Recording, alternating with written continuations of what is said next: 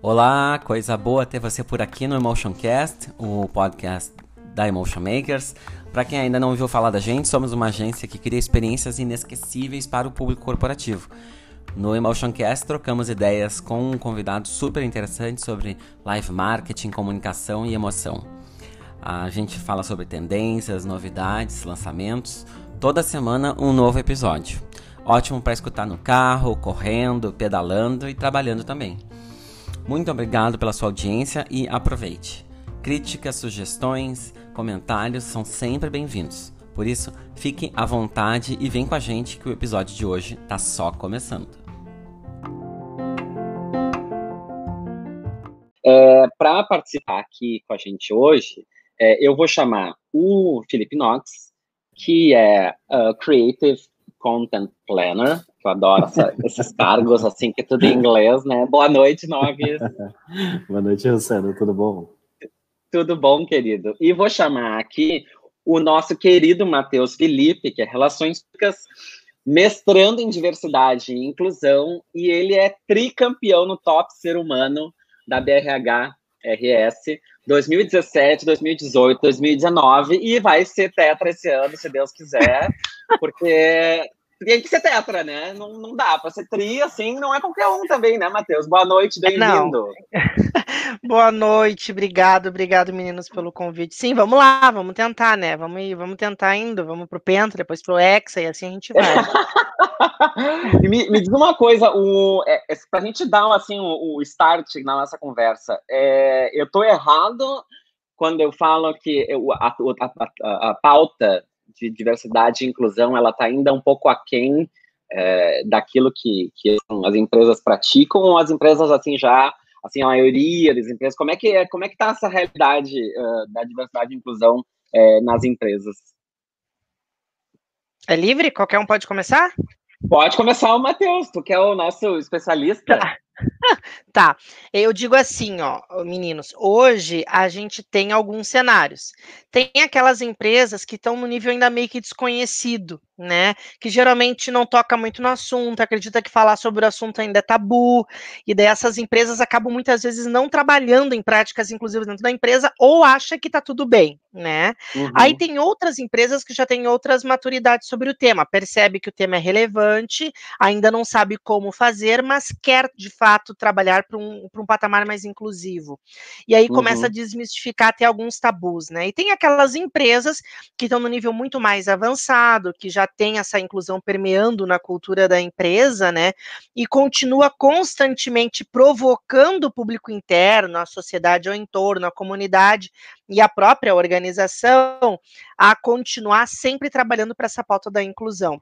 Porque a gente tem que entender uhum. o seguinte: todas as empresas partem de um primeiro ponto, que é o tabu né? Por muitos uhum. anos, esse assunto ele não era um assunto tocado, era um assunto impensável. A gente cresceu numa sociedade que por muitos anos preferiu estabelecer o que era correto a partir de um padrão, uma normatividade que conduziu por muitos anos que aquela cor era bem-vinda e a correta, que aquele gênero só podia fazer isso e o outro gênero só podia fazer aquilo, que se tu tivesse algum tipo de limitação ou deficiência, tu ganhava um carteiraço, tu tinha até um certo limite para poder fazer algo, onde a tua sexualidade, ela não podia podia ser questionada naquele espaço, tu podia apenas seguir uma única é, sexualidade, a heteronormatividade, a cisnormatividade, e tudo que era muito diferente daquilo dali não se era uhum. tocado na sociedade. Isso acabou Sim. sendo levado para as organizações, porque essas pessoas que cresceram nesse contexto social, que não tocava nesses assuntos, né, uhum. hoje, há um tempo atrás, era quem mantinha ou quem era a liderança dentro das empresas. E aí, com o tempo, a gente começou a perceber através de movimentos sociais, da, da, da, própria globalização, da própria tecnologia que nos aproxima, onde as pessoas começaram a, a, a pedir, não, só um pouquinho, desta forma uhum. não está correta. Eu quero ser respeitado pela minha personalidade e não quero seguir um estereótipo padrão, né? E aí Sim. esse movimento cada vez mais dessas pessoas diversas que fazem parte da nossa realidade começou a provocar não só a sociedade, mas também as organizações, porque partiram para ir trabalhar nesses espaços, a dialogar uhum. sobre um tema que não era tocado. O fato da gente não ter sido educado em nenhum contexto social para ser inclusivo, muito, muito menos dentro da nossa própria casa, casa, nos fez Sim. a gente criar essa ignorância sobre a inclusão e levar por muitos anos a temática como um tabu. E nas empresas não foi Sim. diferente, né? Então, Sim. Eu digo que esse tema ele é muito complexo, porque ele lida com algo que a gente não foi moldado e nem educado, né? Vou dar um exemplo rápido. Eu não aprendi, por exemplo, na, na, na minha escola, eu estudei a vida toda em escola pública. Eu não uhum. tive colegas surdos, ou colegas mudos, ou colegas com algum nível ou grau de autismo, ou algum colega com algum tipo de deficiência, uhum. porque essas pessoas estudavam em escolas que eram rotuladas por muitos anos como escolas especiais, e essas Sim. crianças, esses jovens iam estudar. O que, que isso gerou para mim, né? Por mais que eu tenha um pai que é cego há 15 anos e convivo com pessoas com deficiência. Mas quando eu fui chegar, por exemplo, na universidade, no mercado de trabalho, por fato de eu não ter colegas, por exemplo, surdos ou mudos, eu não aprendi Libras. E daí eu encontro essas pessoas no mercado de trabalho e não sei dialogar com elas, né? Ou não sei nem Sim. como me aproximar, porque eu não aprendi Libras. Então, essa complexidade, ela é causada por causa dessa ignorância no qual a gente nunca foi ensinado para ser inclusivo, né? E acabou virando tabu. E nas empresas não é diferente. Sim, uh, Nogues, uh, para tu entrar na, no, no, papo aqui, uh, tu acha que tem um. um uh, de que maneira uh, poderia se adotar para quem é, assim, como o Matheus falou, tá, é uma empresa que é entrante ainda nesse, é, nessa questão da diversidade, da inclusão, que está começando a lidar com esse tema. É, para encontrar um meio termo, porque daqui a pouco, não sei, o Matheus acho que pode me corrigir se eu estiver errado, é, não vai soar é, verdadeiro se a, pessoa, se a empresa escolher fazer aquilo por uma questão, não, todos estão adotando, então vamos adotar sem saber como fazer aquilo. E talvez, é, dependendo né, do público que a gente estiver lidando internamente, é, acho que a receptividade para, é, é, é, enfim, incluir todo mundo, né, fazer todo mundo ser parte do processo, se enxergar é, é, se respeitar. Uh, onde, é que, onde é que eu acho, tu acha que a gente pode encontrar assim, um denominador comum para começar essa, essa conversa? É, bom, primeiro deixa eu só fazer um adendo hum. de que se vocês verem pessoas ao meu redor é porque eu não estou em casa, eu estou em viagem, então é comum que apareça algumas, alguns rostinhos aqui ao redor. Mas fiquem tranquilos, vai dar tudo certo. É, então, Rossano, o que eu acho. É... Oi, Gabriela Valentina de Medeiros, nos deu aqui boa noite aqui agora há pouco. Eu acho que o, que o ponto de partida, na verdade, assim, você fez algumas diversas perguntas, foram ótimas. Eu gostaria de começar ali da primeira que, que você questionou ali, assim, é, quando que a gente entende que é verdadeiro? Né? E, e eu fiquei pensando agora, enquanto você estava falando, o que, que o verdadeiro para mim? A gente está no mundo capitalista, um mundo que pensa muito em dinheiro, em retorno, em em ROI, né? A gente fala muito hoje do retorno sobre investimento. E eu penso que a maior demonstração de verdade são dois pontos, são duas, duas pontes assim. Primeiro é quando a pessoa que está dentro do, daquela empresa, ou até fora, quando é um cliente né, externo, é, vê, se sente é, completamente incluído né, dentro dessa, dessa organização desse movimento, mas por outro lado também eu acredito que a questão do, do dinheiro, como eu estava falando, é, é um ponto que também demonstra muita verdade, né? Quando a gente está se referindo a, uma, a, um ambiente totalmente capitalista. É, vou te trazer Sim. um exemplo, vou te trazer um exemplo para isso deixar isso mais claro. É, existe uma empresa aqui no Brasil que tinha uma funcionária trans, ou tem ainda, não sei direito, mas sei que tinha, e ela era representante dessa empresa para outras empresas, né? uma empresa que lidava com B2B. Então, quando a essa empresa chegou nessa outra empresa, ela foi recebida de uma forma muito estranha, né? E fez ali mais ou menos o trabalho dela ali e foi embora porque, enfim, foi estranho a receptividade, a forma como ela foi recebida. Então, quando eh, passou um tempo, essa empresa, a empresa que enviou essa, essa pessoa trans, recebeu uma, um, um e-mail dizendo assim, ah, eu achei estranho essa pessoa que vocês nos enviaram, gostaria de pedir outra pessoa vocês enviassem outra pessoa mais adequada né, ao perfil da nossa empresa, como o pessoal gosta de dizer. É, foi quando a empresa que enviou né, a, essa pessoa trans disse, respondeu com muita tranquilidade, olha, é, a gente agradece esse se essa pessoa não pode ir até a sua empresa é, nos representar, então não faz sentido te ter como nosso cliente. Ou seja, você está lidando com, muitas vezes, com é, lucro, né? muitas vezes com lucro, com investimento é, de, de, de, de, negócio. Né? Então, acho que está aí o ponto verdadeiro. É quando, não, quando o lucro não se sobressai às pessoas. Quando o lucro não, não está acima de quem de fato deveria importar. Mas, ao mesmo tempo, por outro lado, Rossano, é, tem, tem um fator que, que diversidade hoje em dia também é benéfico para as empresas, né? Sim. Também para as pessoas, mas para as empresas. As empresas beneficiam disso de, de, forma muito tranquila, a gente fala hoje em dia muito tranquilamente sobre isso, porque de fato entendemos, temos essa compreensão desse mundo completamente né, com foco capitalista, com foco nesse retorno, e existem diversos pontos aí, eu acho que a gente pode até abordar isso mais para frente, mas existem diversos pontos em que as empresas eh, se beneficiam da diversidade, e muito bom, obrigado, é, porque isso também beneficia as pessoas acima de tudo, né? Beneficia é, as pessoas trans, as pessoas que estão à margem da sociedade, que é que é que deveria cada vez mais ter acesso, né, às oportunidades aí no dia a dia. Então eu vejo muito por esse lado. Ô, Matheus, deixa eu te perguntar, essa, é, essa, essa questão que o, Nogs trouxe é, de uh, ter que dar resultado, né? Porque daqui a pouco é, a gente está falando, claro, a empresa ela, ela existe com algumas finalidades, mas para ela sustentar, ela tem que ter, ela tem que apresentar resultado positivo ao longo do tempo. Mas assim, dentro da história da, da empresa, a questão da, da própria sustentabilidade dela, uh, né, pelo tempo, vai passar por valorizar as pessoas, né? E valorizar as pessoas necessariamente é. passa uh, por entender a situação uh, delas dentro do ambiente de trabalho.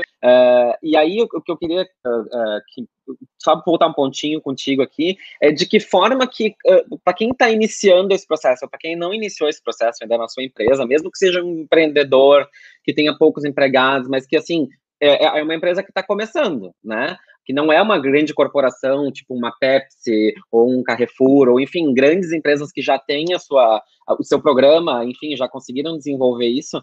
Como é que, uh, por exemplo, daqui a pouco eu tenho alguém da equipe que tem uma diferença social muito grande em relação ao outro, que não consegue enxergar o outro, não respeita, ou nem mesmo enxerga aquela pessoa dentro da empresa. Mas é, são todos parte de um time, né? O resultado, quando ele é alcançado, ele é alcançado pelo grupo. Como que a gente faz para é, é, é, estreitar ou pelo menos manter um, um, um, tipo de convivência que seja saudável é, para começar a, a colocar esse, esse, assunto em pauta dentro das, das empresas?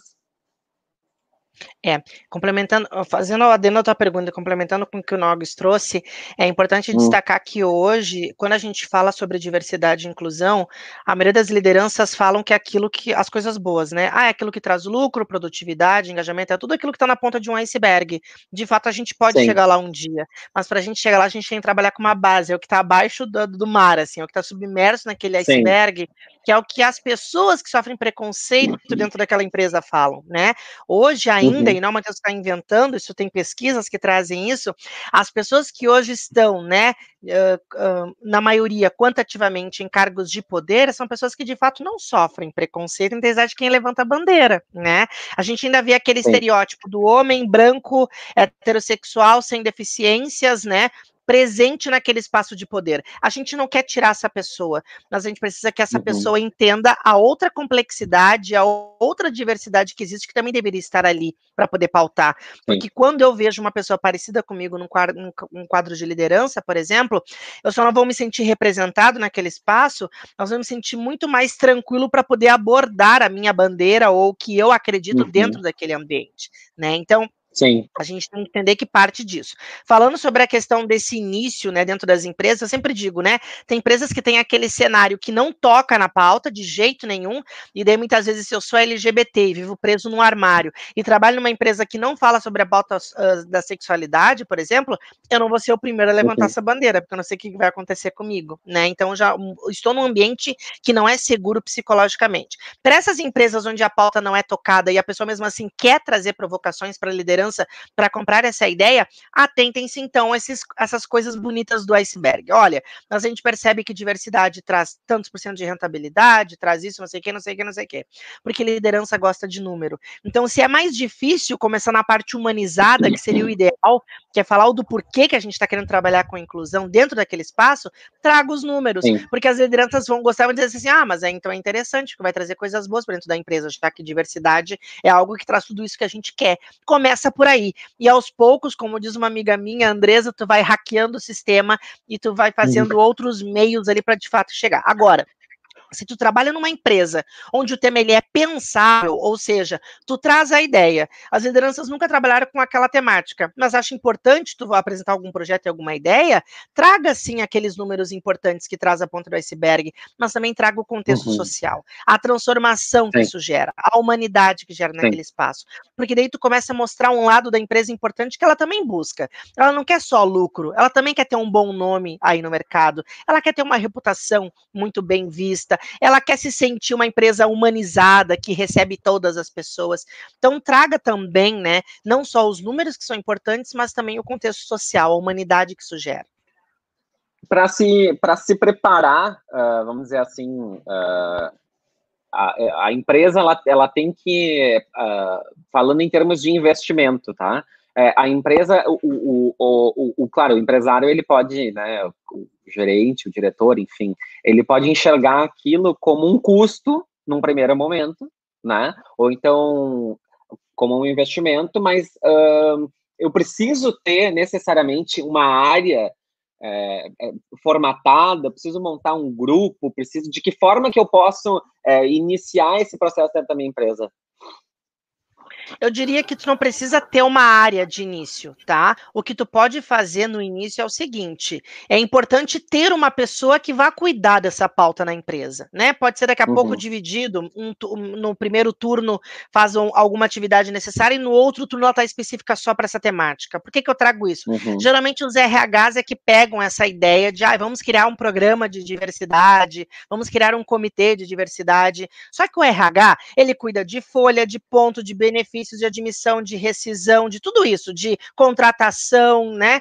E aí o que acontece? Se o RH ele tem os papel, o papel dele, que é cuidar de toda essa burocracia, e ainda tem o papel de cuidar de inclusão e diversidade, sabe, quando o RH vai trabalhar com inclusão e diversidade, quando for dia 16 de novembro, 17 de novembro, está chegando a consciência negra dia 20. Aí eles lembram, ah, tá chegando a consciência negra depois de amanhã, o que, que a gente pode fazer aqui na empresa para o dia? Então fica só nos hum. calendários. A empresa que só se calendariza, ela não está fazendo inclusão.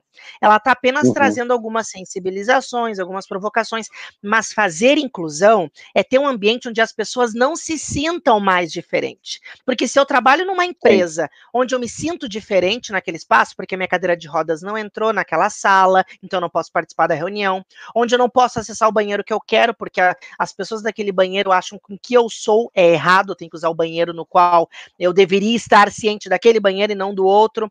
Ou, por exemplo, eu, eu, eu preciso de intérprete para uma live da empresa e não tem, então eu não vou poder participar da live, vou ter que depois receber por e-mail o que, é que rolou. Então, assim, quando a gente joga um monte de pessoas diferentes dentro da empresa, a gente está sendo uma empresa mais integradora do que inclusiva, porque as nossas diferenças se contrastam, só que elas não se complementam elas acabam criando uhum. atritos. Uhum. E a empresa acha que aquilo é um problema. Ah, mas vou ter que aumentar a porta, vou ter que trocar a porta da empresa para passar a cadeira de rodas. Ah, agora vou ter que criar um tal de banheiro sem gênero para uma pessoa que não se identifica. E elas acabam vendo isso como um problema e delas não querem mais, né? Ou então, ah, queremos uma pessoa com deficiência, mas no máximo sem um dedinho. E uma empresa inclusiva é quando ela se adapta à realidade dessas pessoas e as nossas diferenças, elas se complementam, e a gente não se sente mais diferente. É o tal daquela Sim. frase, somos todos iguais. A gente ainda não é igual. A gente é igual em alguns sentidos. Eu sinto fome, tu sente fome. Eu tenho sede, tu tem sede. Sim. Eu tenho sonho, tu tem sonho. Nisso nós somos iguais. Mas agora, Sim. se eu tenho, se eu vivo numa linha da desigualdade, eu não vou conseguir realizar Sim. o meu sonho. Talvez eu não vou fazer as três refeições por dia e não vou ter uma água potável. Então nós não somos iguais hoje quando a gente fala inclusão. A gente caminha para um dia chegar no contexto de igualdade. E é para isso que servem as políticas de inclusão. O... Concordo plenamente, Matheus. E, e, eu queria até acrescentar um, um, mais um ponto que eu vejo que é muito importante num ponto de visão estratégica, né, para a empresa, que não adianta o Rossano é, lá de cima querer fazer, fazer, fazer, e é exatamente isso que acontece. Aí começa a achar é, XYZ de desculpa não faz nada pelas desculpas. As desculpas se tornam um problema, o problema acabou, né? E aí acaba o, o setor de diversidade.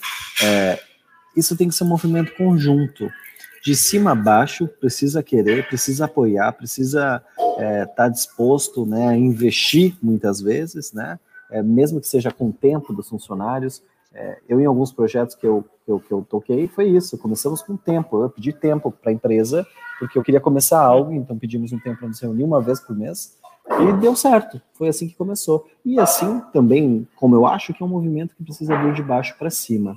Né? Esse é um discurso que muita gente já tem tocado, acho que o Matheus já ouviu isso muitas vezes, e é de fato verdadeiro. Né? Você vê isso todos os dias nas empresas, que se lá embaixo, se as pessoas não abraçam isso para tornar essa ação genuinamente de pessoas para pessoas e ao mesmo tempo as lideranças também não abraçam isso para que as pessoas tenham um endosso, né, tenham a capacidade, a possibilidade ali de, é, de, de, de, dar é, vazão, de, de dar andamento a esse projeto, a um projeto, é, não funciona. Então, na minha, para mim, para mim é isso. Assim, tem que ter os dois movimentos, cima baixo, baixo acima. Os dois se integram, se entre, integram, né? E o, as coisas começam a acontecer e muito organicamente. Esse... Pois é, esse, essa, até queria puxar o gancho dela que eu vi agora da, da sua camiseta aí, Nox. Acho que vocês podiam, os dois, cada um, falar um pouquinho é, desse projeto, porque ele é um projeto que já, já está uh, em, em, algumas uh, empresas, uh, e daqui a pouco ele pode ser uma sementinha que pode nascer em outras empresas, e acho que vocês podem, divulgando, falando um pouquinho, é, pode ser uma iniciativa que tenha validade e que já possa ser introduzida em outras empresas, né? Claro. Não, com certeza. É, bom, a camiseta do Pride Connection foi a ação que a gente é, realizou no ano passado, né? Então é Transformando com Orgulho, é uma ação que a gente usou no mês do, do LGBT e seguiu o ano adentro. O Pride Connection nada mais é que um grupo de pessoas que representam empresas que se conectam entre si, ou seja, é uma rede. Né? Tanto que foi lá que eu conheci, tive o prazer de conhecer o Matheus.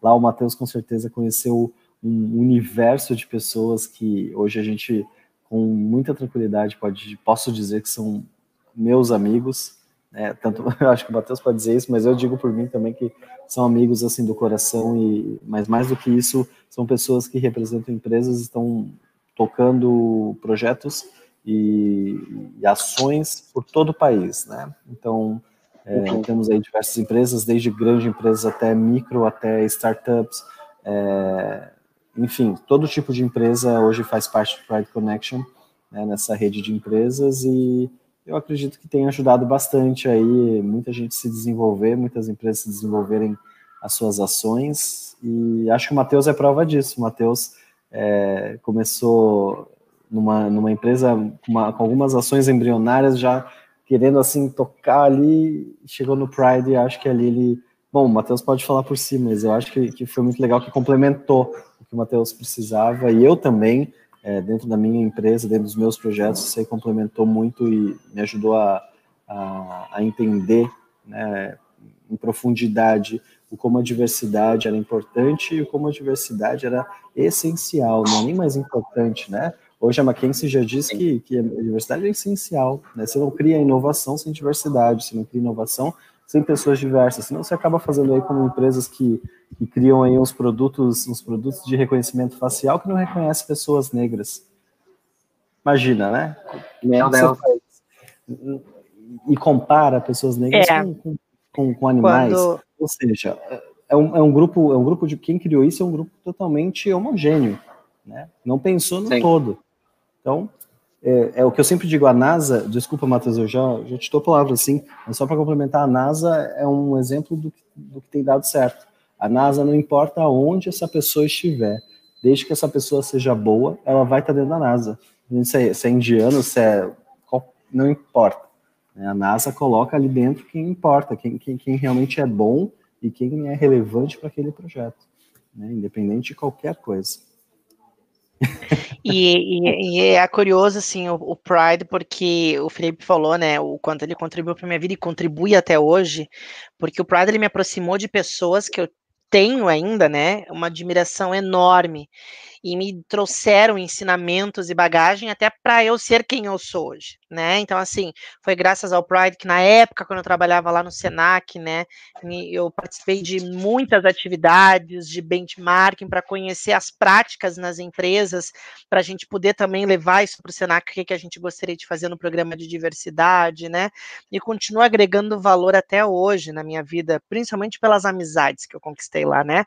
O eu digo que é o amor da minha vida, fala aqui em rede nacional, porque o Nogs é, é, é, Eu conheci essas amizades maravilhosas lá, né? Que, que me ajudam até hoje, né? Então, eu sou muito grata ao movimento, ao grupo, e eu acho que quem quiser conhecer um pouco mais é só entrar nas redes sociais e colocar Pride Connection Brasil, que vai aparecer lá e, e são muito bem-vindos, né?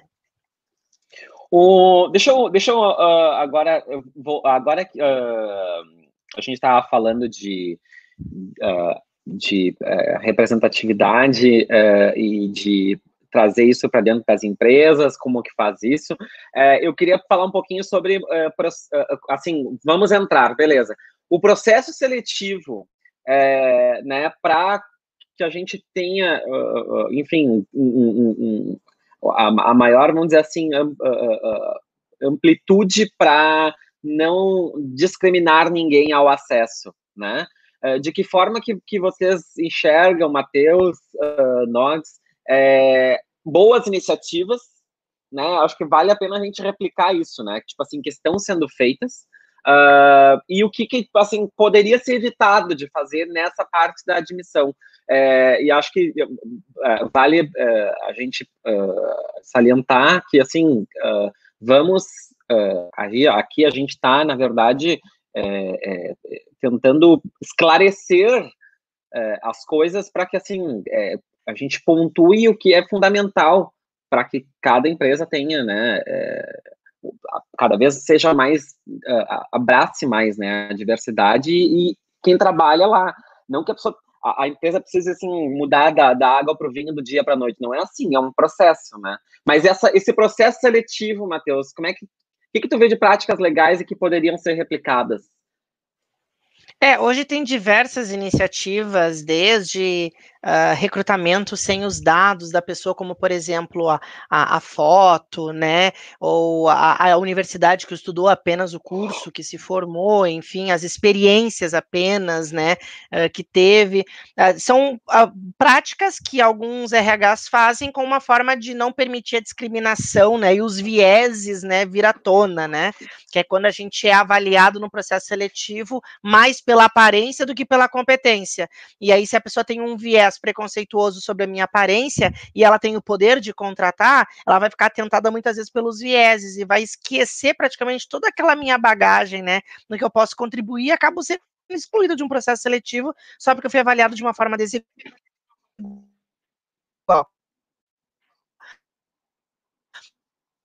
Mas Acho que o Matheus além travou.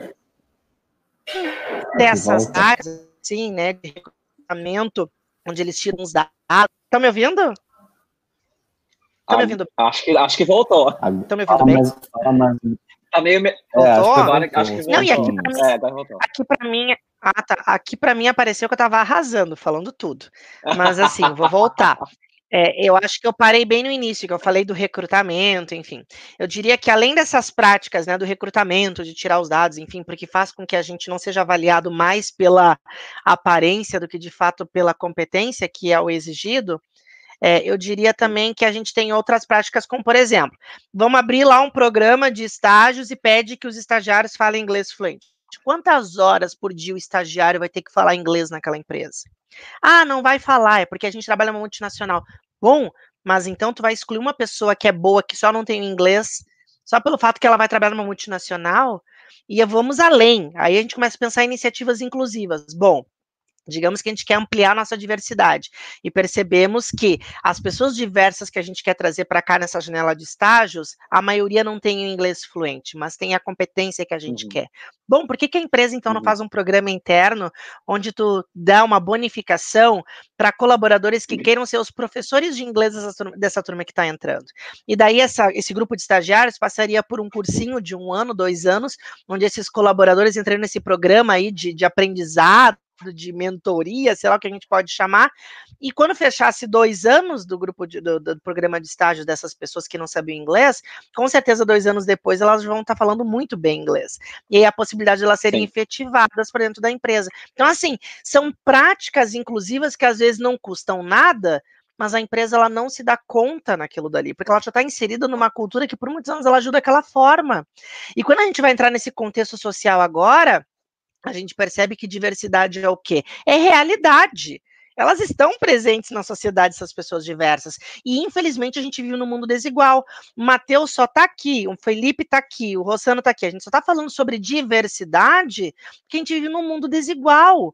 Se a gente vivesse num mundo inclusivo, o Matheus não estaria falando aqui com você sobre essa temática. Então parte daí. O Matheus ele provoca a sociedade para falar sobre inclusão porque a gente vive num mundo desigual. Nem todas as pessoas conseguem o emprego dos sonhos porque em algum momento ela é barrada por alguma coisa, por alguma característica, às vezes, né, no seu físico, enfim, ou muitas vezes porque ela não conseguiu ter acesso a uma educação de qualidade e não pôde estar dentro daquela empresa que ela tanto desejou, e aí tu está dizendo uma pessoa que, tá, que ela não vai ter direito de se desenvolver. Então, assim, são práticas que a empresa pode fazer internamente para minimizar esse impacto da desigualdade. Outro ponto, é, tenta entender a cultura também da empresa, né, Rossana? Eu digo assim, de nada adianta agora, ah, vamos abrir uma janela de trainee para chamar pessoas negras, e dentro da empresa, a empresa tem uma cultura que acaba discriminando as pessoas negras. Elas vão entrar lá dentro e não vão se sentir bem naquele espaço, vão querer sair. Então, a, a, eu acho que assim, ó, além de trabalhar o recrutamento, né, inclusivo, acho que a empresa tem que dar um, um step zero, assim, volta para o step inicial quer entender hoje como é uhum. que é a uhum. cultura da empresa quando a gente fala de inclusão. As pessoas que trabalham aqui dentro e que são diversas se sentem acolhidas, a nossa empresa ela tem um patamar inclusivo de fato, porque senão não adianta a gente fazer processos mirabolantes de, de seleção para dentro das empresas e quando a pessoa entra, ela se sente discriminada, ela vai querer sair daquele espaço. Pois é, é uma duas. Eu ouço, eu, ouvi, eu ouço muito ouço muito, ouvi por aí, ainda não sei quem é o autor dessa frase, um dia vou descobrir, mas que a frase diz que a inclusão, que a diversidade é o baile e a inclusão é o saber dançar. Então não adianta nada você fazer um grande baile, colocar todo mundo lá dentro e não ninguém saber dançar, né? É totalmente incongruente isso, assim. E acho que dando até dando alguns exemplos, Luciano, como você tinha citado no, anteriormente e acompanhando aqui a fala do Matheus, super de acordo. É, acho que os exemplos mais legais que surgiram recentemente, para mim, foram é, recentemente foi a Magazine Luiza, né, que fez uma seleção exclusiva de pessoas negras, né, é, ou seja, focado só só pessoas negras ali é, poderiam concorrer. E o Google também fez aí uma uma uma turma, abriu uma turma ali de, de, de não sei se foi trainees ou estagiários que seriam negros que, que, que não precisariam ter inglês né? É, e que ali eles preparariam durante no processo do estágio eles preparariam as pessoas para enfim saber o seu saber o inglês estar ali no nível de inglês que a, que a empresa necessitava e junto Sim. disso para mim fica assim Rossano que que, que que, o RH precisa ter a diversidade que, que ele busca é, não adianta nada é, gente branca é, é, padrão e tudo mais fazer programa de diversidade e só contratar gente igual. Né? Então, acho que está aí o, o, ponto que é, que é importante.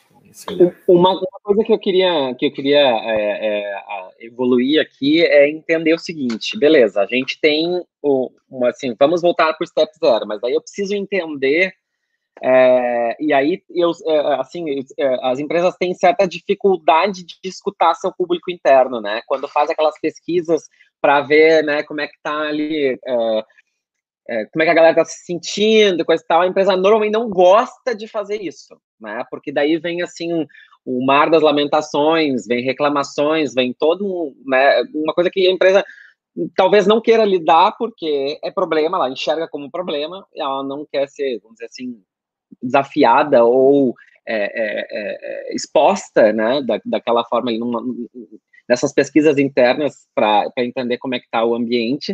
Uh, depois, a parte da avaliação, por exemplo, que eu queria que vocês falassem um pouquinho mais.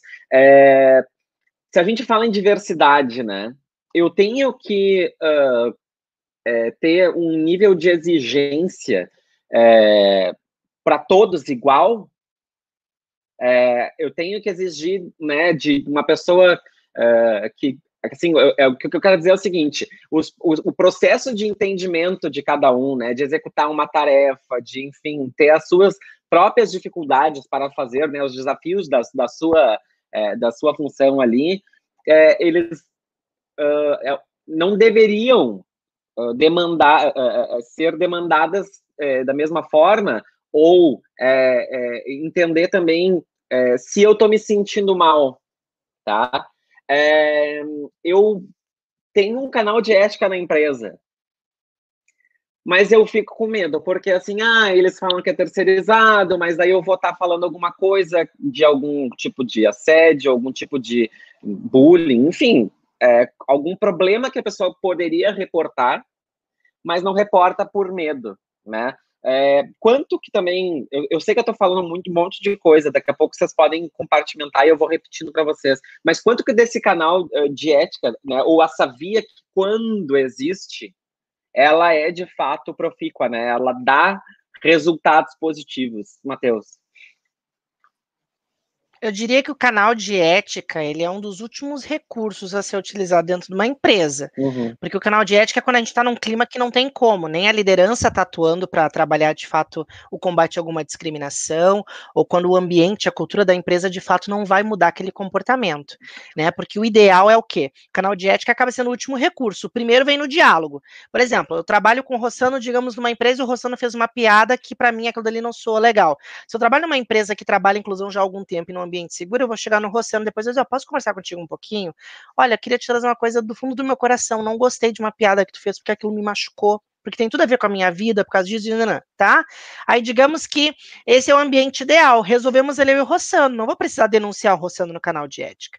Agora, digamos que eu trabalho numa empresa onde tem uma cultura extremamente tóxica, onde eu não consigo nem falar quem eu sou naquele espaço, e as piadas rolam, e as pessoas riem, até a minha liderança acha engraçado daquilo, e eu não tenho mais como me sentir à vontade naquele espaço, né?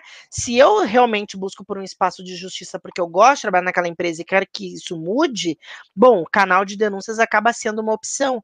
Mas aí vem aquele porém, muitas vezes, né? Será que mesmo assim, numa cultura onde a empresa ela continua com essas piadas, o canal de denúncia ele é efetivo, né? Então, eu diria que ele acaba sendo um último recurso, muitas vezes, porque o, o melhor seria, primeiro, uma empresa, inclusive, a gente poder dialogar, para depois, de uhum. fato, a gente usar aquele canal, né?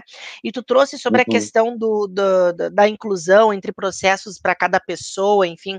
Eu diria que se a gente falar de processo seletivo, eu acho que é o seguinte: parte pela competência. Se a gente vai assumir uma vaga, né, que pede lá para, digamos que essa vaga onde eu vou participar exige a minha formação nível superior, né, na, na área específica e pede alguma experiência sobre a temática. Bom, parte daquilo dali, uhum. porque de fato a vaga precisa disso. Agora, aqueles frufrus que pede, ai, preferencialmente inglês fluente, aquilo que não é exigido, não vai ser o meu dia a dia. A empresa não é questão como, né, falaram numa entrevista recentemente de baixar a régua. Não, é a gente entender que aquilo não é necessário naquele momento, né? E se a gente perceber que tem um candidato lá que é muito bom, que faz parte dessa diversidade que a gente quer trazer para dentro, né? E só o que pegou daqui a pouco ele foi o inglês que não é necessário, por que, que eu vou escolher do processo? Vamos deixar até a final, uhum. vamos ver até onde vai, né? E se a, e a, se a nossa empresa ela pode fornecer a possibilidade, né, de dar algum recurso para esses novos colaboradores, por exemplo, o inglês, como dei o exemplo de antes, né? Poxa, está contribuindo para o desenvolvimento dessa pessoa, né? E que essa pessoa vai ser muito grata, porque talvez ela vá querer é, ser efetivada e ainda se bobear, se aposentar nessa empresa, porque a empresa dá oportunidades para ela poder se desenvolver, né? E não sai caro, sabe, gente? Eu acho que é isso que a, Hoje as empresas têm medo, elas acham que vão gastar muito dinheiro para fazer essas ações inclusivas. Poxa, se eu vou fazer daqui a pouco um programa lá dentro da empresa para que os colaboradores que falam inglês fluente se voluntariar para ensinar a, a, os estagiários que estão entrando, né, a falar inglês, dar alguma bonificação para aqueles colaboradores que vão fazer essa, essa ação tão bonita, não vai sair caro para a empresa, Sim. entendeu? Então, acho Sim. que são recursos que a empresa pode se adaptar e se reformular trabalhando com essa humanidade que é tão importante. Nox. É, a gente, eu vi que a gente estava falando de baixar a régua e e esse termo, eu estava com a Jamila Ribeiro, um tempo atrás, estava acompanhando uma aula, e ela falou muito disso, assim, que baixar a régua não faz sentido mais nenhum, né? A gente está adequando uma régua, é, colocando a régua no lugar onde ela deve, deveria sempre estar. Imagina um, um país como o Brasil, né, que escravizou por tantos anos é, uma, uma sociedade inteira, né? E aí a gente está aqui falando que representa mais de 51% do país, e, a gente está aqui falando é, que ah, a pessoa precisa ter inglês, tipo assim, não é uma régua, né? É, é muito mais uma, uma adequação dessa vaga, né? Para colocar quem, quem realmente deveria, poderia, tem todas as capacidades, mas só precisa dar oportunidade, né? Então, eu vejo por esse lado, né? por aqui. O, a, a, uma, uma, uma questão que eu, que eu comentei ali da pesquisa de clima, é, ela, ela, ela, quando, quando, quando que, por exemplo, a, normalmente se é feita a pesquisa, a pesquisa, ela, ela é para inglês ver ou ela surte um resultado prático, assim, que a gente consegue ver é, que os respondentes foram sinceros, que não tem viés ali na, na, na, nas, nas, respostas, uh, e, e, que, de fato, a avaliação que foi feita, ela é pertinente, uh, e aí, a partir disso, o que, que a gente vai, como é que a gente vai trabalhar isso? É válido fazer pesquisa? Válido, sim, principalmente se for censo da diversidade, que são pesquisas para avaliar o DNA social da empresa, quem são as pessoas que compõem aquela empresa. Só que eu digo o seguinte: uhum. um, um, censo da diversidade, uma pesquisa de clima, eles têm coisas um pouco parecidas, mas que nem um censo da diversidade. Ele tem que ser anônimo, parte daí porque tem que ter um ambiente seguro para que eu possa responder e não ser identificado, né? Poxa, a empresa quer saber se eu sou LGBT, eu não vou me identificar se eu no trabalho numa empresa onde eu não me sinta seguro para dizer que eu sou LGBT. Então, um senso da diversidade, ele já parte daí, ele tem que ser anônimo. Um outro ponto que acontece nas pesquisas de clima que não pode acontecer num censo da diversidade, por exemplo, é a identificação por setor, área ou diretoria né? Então, assim, geralmente pesquisa de clima pede qual é a sua área, porque eles querem avaliar depois a mensuração da felicidade em cada área, né? Se o RH é feliz, se o jurídico está triste, então eles avaliam esse clima, né, por áreas também. Num censo da diversidade, isso não é legal, porque digamos que eu trabalho numa área que são três pessoas, e veio lá na pesquisa que na área lá do jurídico tem LGBT. Eu posso ser o único, hum. né? E eu estou exposto. Então, por exemplo, assim, ah, você é líder, por exemplo, numa pesquisa de, de censo da diversidade. Você é líder? É uma pergunta que às vezes me preocupa ter, porque também tu vai expor o líder. E o líder talvez não vai querer falar que é LGBT, por exemplo, se ele trabalha numa empresa onde nenhum líder se mostra LGBT. Então, eu digo assim, uma pesquisa, ela é importante, a de clima, ela tem um outro contexto, é para mostrar mais a felicidade dos ambientes, mas puxando um pouco para o meu assado de diversidade, as é. pesquisas de diversidade e inclusão é importante porque elas trazem é. dois cenários. Elas trazem primeiro o DNA social. Quem são as pessoas que trabalham na empresa? Quantos homens, quantas mulheres, quantas pessoas negras, quantas pessoas brancas, quantas pessoas LGBTs, quantas pessoas refugiadas ou migrantes, quantas pessoas com deficiência e entre outros pontos, né? Então ele nos dá um recorte para entender essa diversidade. Se a gente percebe nos números que o número de pessoas negras é muito pouco e o número de colaboradores é muito alto, bom, a gente já tem um grande problema aí. São 54% da nação que é negra que não está representada aqui dentro. Onde foi que nós uhum. nos perdemos que a gente não trouxe pessoas negras para cá? Ou em que momento talvez a nossa empresa não está sendo atrativa para pessoas negras? Porque às vezes as pessoas dizem assim, Sim. ó, ai, mas a gente não acha negros para as nossas vagas. Às vezes é os negros que não querem entrar naquela empresa tóxica, né? Então, assim, é importante a gente ter esse recorte social, porque toda empresa Sim. precisa, para começar a trabalhar com diversidade e inclusão, a empresa precisa saber quem são as pessoas que trabalham aqui dentro porque é a partir disso que a gente vai trazer as provocações para mudar essa realidade. E aí, o outro ponto que é importante também, num senso da diversidade, não basta só saber quem são esse DNA, quem é esse DNA social. A gente precisa entender como é que é a cultura Sim. da empresa que reage frente à inclusão. Então, um senso ele também traz essa percepção de entender a cultura, a maturidade. Hoje, quando nós falamos de diversidade, como é a nossa maturidade da empresa? Isso também vem num censo, Sim. né? Então é importante a pesquisa, Rossani. Eu gosto muito de pesquisas, eu gosto muito de dados. Meu papel ele não é ficar só num senso comum. Meu papel é se basear uhum. em dados, em fatos, em teorias, para a gente de fato dentro das empresas saber que iniciativas e que projetos a gente pode construir para mudar esse cenário.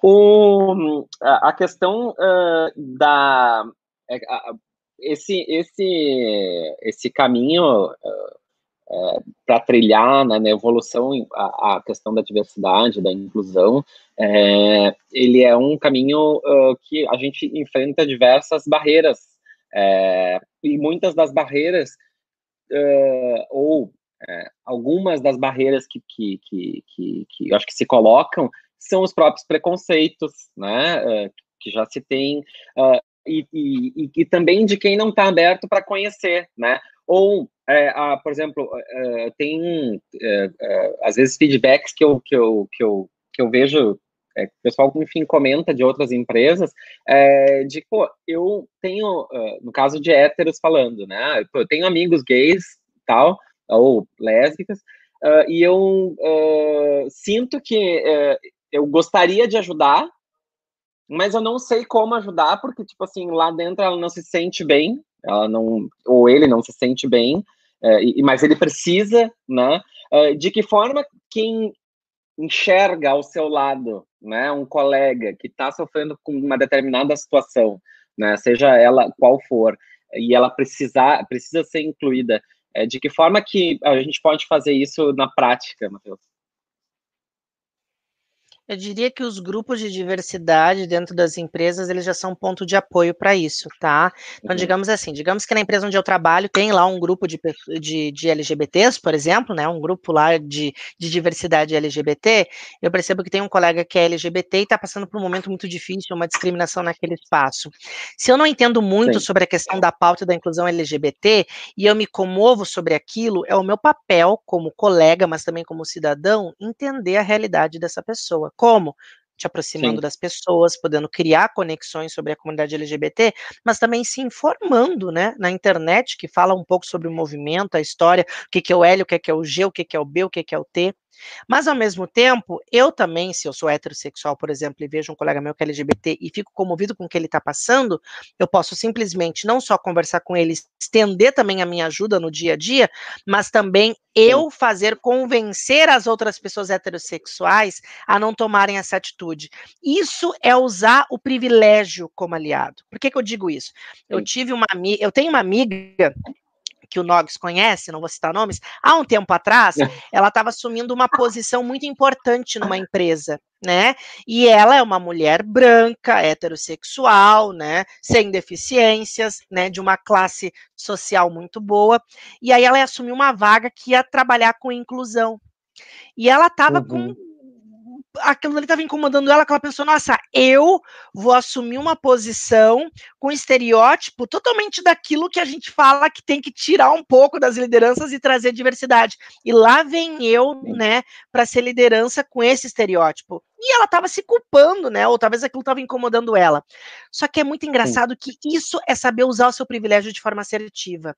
Ela percebeu que naquele contexto onde ela estava vivendo, naquela comunidade de lideranças, era muito mais fácil ela, branca, né, sem deficiência, convencer os outros brancos daquela, daquele espaço a entender a importância da inclusão, do que daqui a pouco se ela fosse, por exemplo, uma mulher negra presente naquele espaço onde ela seria a única negra dentro daquele contexto. Não estou dizendo, ai, que bom que tem um monte de branco para se ajudar para convencer a entender a pauta. Não é isso. Mas vocês entendem que ela pode utilizar um privilégio dela para conseguir outros aliados e desconstruir uma cultura do preconceito naquele espaço de poder, né? Então, isso é saber usar o seu privilégio de uma forma assertiva.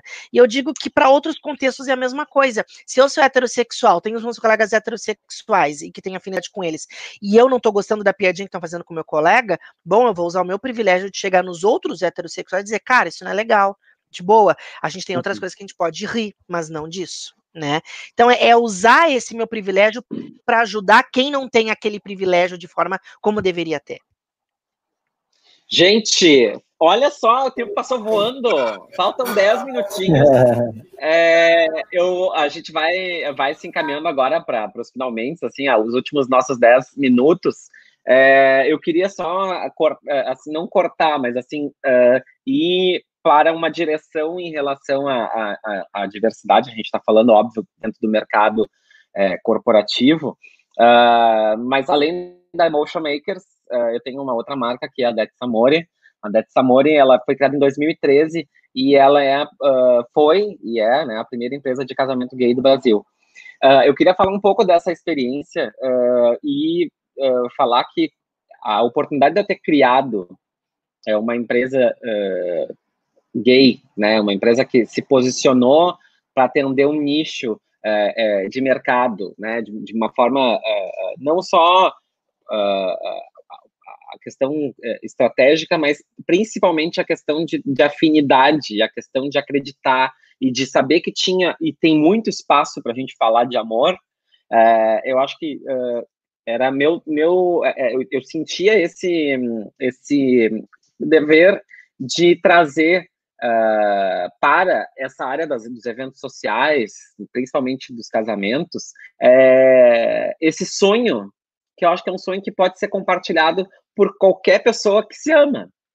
E aí uh, veio um, assim, primeiro foi, foi uh, um, uma, um, assim, bastante, recebi bastante é, feedback negativos, né, dela, pela, pela, pelo preconceito, enfim, pelas limitações que, que, que algumas pessoas têm, mas é, o fato de ser uma empresa gay abriu um leque de possibilidades que eu pude atender uh, assim diferentes tipos de casais, não só uh, gays, uh, mas casais com deficiência, casais negros, enfim, é, gente que além de tudo tinha estas qualidades, né? Porque eu acho que a gente uh, e eu quero que eu sempre tento colocar é que uh, quem procura fazer um, né, trabalhar comigo, eu organizar o seu sonho, o seu casamento, transformar aquilo em realidade, eu uh, foco na história de amor, né? porque a gente está falando de sentimento. E eu acho que é isso que nos aproxima, né? Uh, eu queria entender e saber de vocês, cada um na sua experiência, para a gente já ir costurando os finalmente aqui, uh, de que forma que vocês enxergam, uh, Matheus, uh, Nogs, que a gente pode fazer essa costura na nossa, assim, dentro de casa, depois ali no bairro, depois, sabe, aquelas, aquelas uh, aqueles pingos de, de amor que a gente pode ir largando é, aos poucos por aí, cativando as pessoas para que entendam, né, e sintam principalmente aquilo que a gente está é, tentando passar. Matheus. Ah, eu digo que sobre o meu papel assim de diversidade e inclusão, é, é, é, muito legal isso, porque eu aceito todos os convites quando me mandam, né? Ai, participa comigo de uma conversa, ai, vamos fazer uma live, vamos, sabe? Eu acho que a sociedade, ela precisa entender esse tema que é tão relevante que ainda as pessoas não entenderam de uma forma muito assertiva, assim, acham que ainda é tudo aquilo que vai gerar as coisinhas boas dentro da, das organizações, ou é aquilo que muitas vezes traz baderna para a sociedade, principalmente as pessoas mais conservadoras, né? Então eu diria que assim, o meu papel como cidadão, como uma pessoa que acredita nessa pauta, é ajudar a levar esse conhecimento. Então sempre que eu posso, eu estou presente, né, nas iniciativas, as próprias comunidades, muitas vezes aqui o entorno que pede alguma coisa, uma ajuda, enfim, estou sempre tentando me deixar à disposição e fazer com que o meu conhecimento chegue ao máximo de pessoas, né? Vou te dizer que A gente luta, luta, luta, luta. Eu digo que eu trabalho por uma coisa que eu queria que não existisse no futuro. Se tem um emprego que tem que ser temporário, é o meu, né? Mas enquanto a gente pode, né, fazer isso, a gente continua fazendo. Então eu digo que, no meu caso, compartilhar o conhecimento, ouvir as pessoas, saber ouvir as pessoas, ouçam as histórias das pessoas. A gente aprende muito inclusão quando a gente conhece as pessoas, porque a gente ouve cada história legal, cada história emocionante, que a gente acaba refletindo, cara cara, e eu achava que era dessa forma, eu achava que era assim. E daí a gente percebe que não, era de uma forma muito mais simples, às vezes dolorida, mas que faz a gente refletir. Então eu diria que a ouvir as histórias, e tu trabalha muito com histórias, né, Rossano? Então tu ouve Sim. muitas histórias, e é isso que move. O Nogues é. também, ele ouve histórias, ele conhece pessoas. Então, assim, a gente vive, né, num contexto onde a gente conhece pessoas, né, e essas pessoas que nos encantam, que nos motivam, e faz a gente lutar por um mundo melhor. Nogs. Gente, eu acho que, como eu já falei aqui, vou repetir, isso não é mais o futuro, né? Isso não é mais um, uma profissão que, que vai estar no futuro. É uma profissão já do passado, né? Uma profissão mais do que necessária. Imagina os Estados Unidos está tocando isso desde os anos 70. Então, acho que, que é isso, sabe? É sobre isso que a gente tem que falar cada vez mais. E, e é sobre pessoas, né? é a gente colocar as pessoas em primeiro lugar. Todo, todo momento a gente tem alguns exemplos aqui, de exemplos claros em que empresas fizeram a escolha de tomar, de, de, de a decisão de colocar pessoas em primeiro lugar.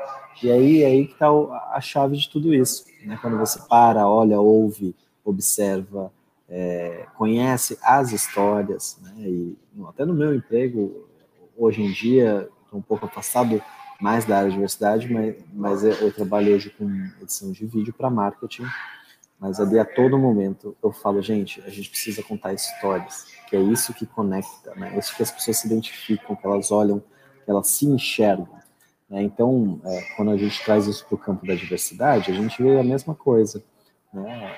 A gente precisa se identificar mais, trazer essa ideia de empatia é, e, além disso, usar as estratégias de negócios, as estratégias é, é, de, todo tipo, né? É, usar o, os espaços que a gente tem, né, com muita estratégia, como eu acabei de falar, é, para oportunizar novas possibilidades para quem não tem hoje oportunidades no passado, não tiveram tantas oportunidades quanto talvez você que esteja, esteja nos assistindo, eu, é, nós estamos aqui, que temos acesso à internet, que temos aí um emprego, que temos aí um salário... Água né, potável, né, pois é. esgoto. Então, é, eu, eu vejo por aí, eu vejo por aí, viu, Rossano e Matheus.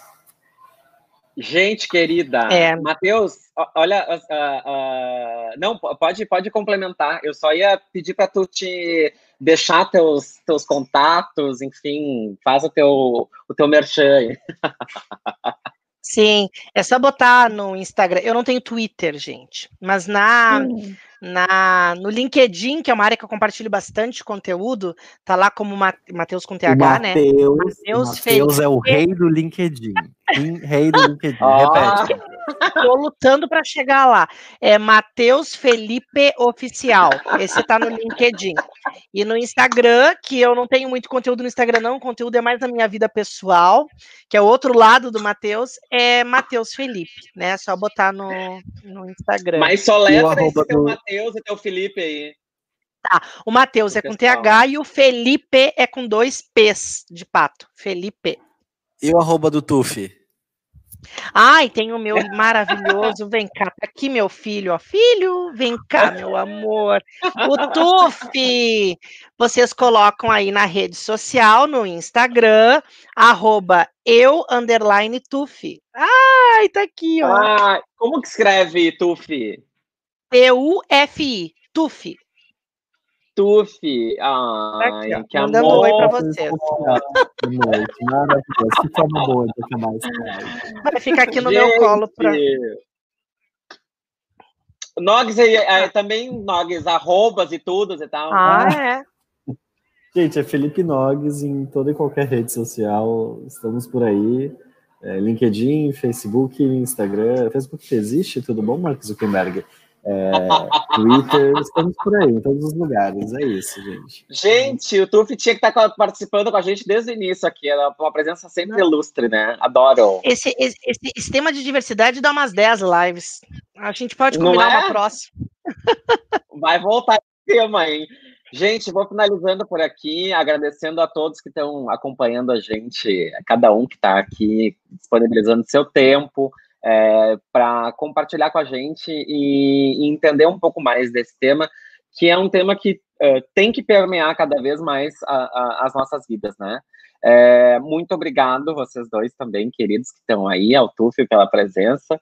Semana que vem a gente volta, toda quinta, oito da noite, a gente tem esse encontro marcado aqui. Beijos e boa noite. Beijo, gente. Tchau.